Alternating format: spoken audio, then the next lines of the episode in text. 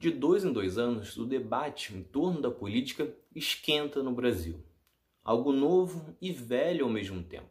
Afinal, o direito de escolher, contestar quem governa e até mesmo tirá-lo do poder é algo que só voltou por completo em 1989, as primeiras eleições diretas pós-ditadura. No entanto, as eleições já existem por aqui desde 1532.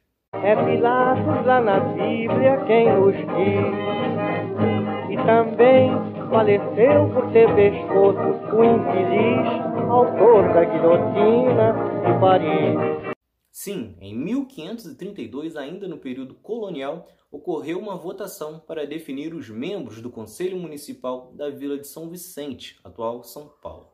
Poderiam votar os nobres, senhores de engenho e membros da alta burocracia militar. As pessoas que se encaixavam nestas condições diriam seis nomes ao pé do ouvido do escrivão e os seis mais votados seriam os responsáveis por elaborar uma lista contendo vereadores, procuradores, juízes, mas sem PowerPoints e nem acordo para juiz virar ministro. Já as primeiras eleições gerais só foram ocorrer em 1821, quando Dom João VI ainda estava por aqui e neste momento o Brasil não era colônia e sim fazia parte do reino, que era denominado de Reino Unido de Portugal, Brasil e Algarves. Naquele ano, Dom João convocou os brasileiros para a escolha dos deputados das Cortes de Lisboa.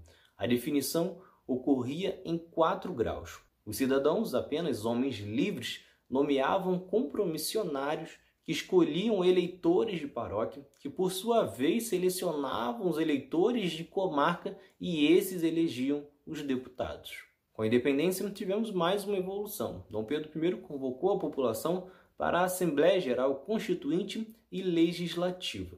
A disputa ainda era indireta, com os cidadãos escolhendo os eleitores que definiriam os deputados e senadores.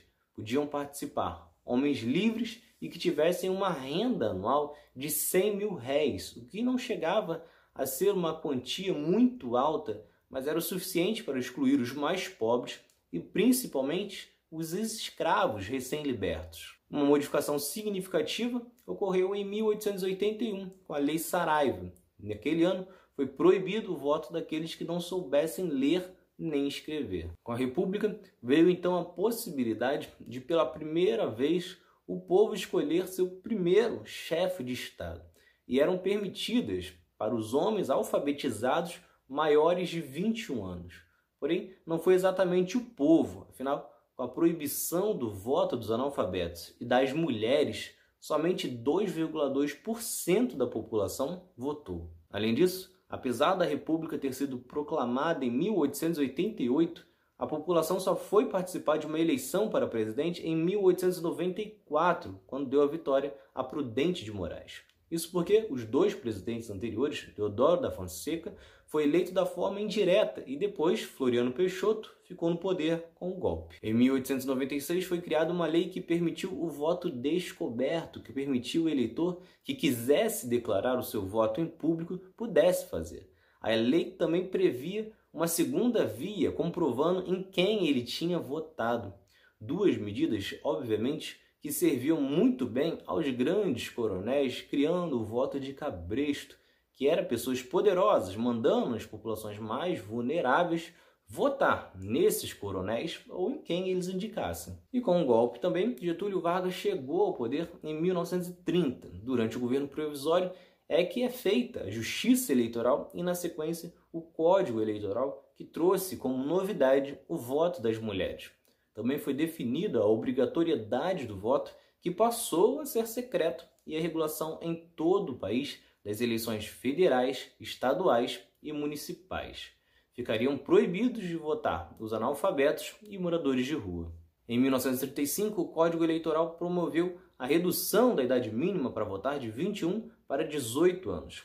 A partir deste ano, as candidaturas sem partidos ficariam mais difíceis, pois exigiria apresentação de um mínimo garantido de eleitores. Só que em 1937, Getúlio Vargas deu um novo golpe, encerrando a justiça eleitoral, abolindo os partidos e suspendendo as eleições, que só foram retornar em 1945. Neste mesmo ano, foram proibidas as candidaturas avulsas. A partir daí, todos os candidatos teriam que estar ligados a algum partido e que este tivesse atuação nacional.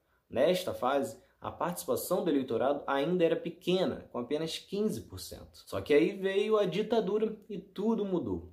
Só que ao contrário do que pensam, até existiam eleições para o Congresso Nacional.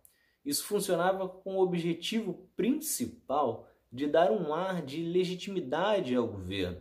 Afinal, formalmente, existia uma oposição. Tratava-se do MDB, que poderia fazer uma oposição controlada à arena, que tinha a função basicamente de confirmar as decisões da cúpula militar. Acontece que a participação da oposição era dificultada por diversas mudanças da legislação promovida pelos militares, como por exemplo o poder deles caçarem direitos políticos e até mandatos, além da possibilidade de fechar o Congresso.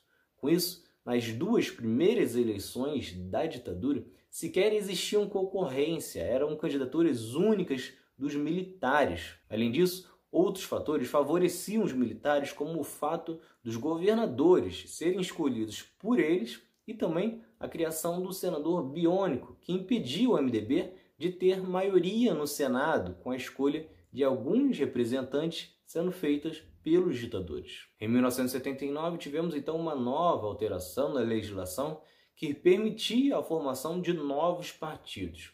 Três anos depois, as eleições para governador passaram a ser diretas e em 1985 foi costurado o acordo para voltarmos a ter um presidente civil, embora, mesmo com toda a mobilização das diretas já, este tenha sido escolhido de forma indireta. Tancredo Neves foi eleito, mas morreu antes da posse, deixando o cargo para José Sarney. A eleição direta só foi ocorrer em 1889, como ficou definida na Constituição de 88, que pela primeira vez tornou a eleição brasileira finalmente universal, com a participação de todos maiores de 16 anos. Na Constituição também ficou determinado que o mandato presidencial teria cinco anos e o eleito foi Fernando Collor. Em 1993, o povo ainda teve a missão de votar para escolher entre república e monarquia, entre presidencialismo e parlamentarismo. No ano seguinte, uma emenda constitucional diminuiu a duração de mandato de cinco anos para quatro anos, como temos hoje. E em 1997, uma outra emenda permitiu a reeleição para mais um mandato. Um ano antes, em 1996, o Brasil passou a usar a urna eletrônica, que em 2000 já estava presente em todo o país. Uma história longa, não muito bonita, mas que é fundamental que você esteja presente. Muitas vezes as opções são bem desagradáveis, mas se você não participar, deixará nas mãos de outros escolherem quem serão os representantes que decidirão propostas que impactarão no seu emprego, na sua renda, no valor que paga de escola, internet, mercado e tudo mais. Se não for possível selecionar alguém do perfil que te agrada ou já esteja desacreditado neste sistema, tente ao menos impedir a vitória de alguém que tornará tudo mais difícil.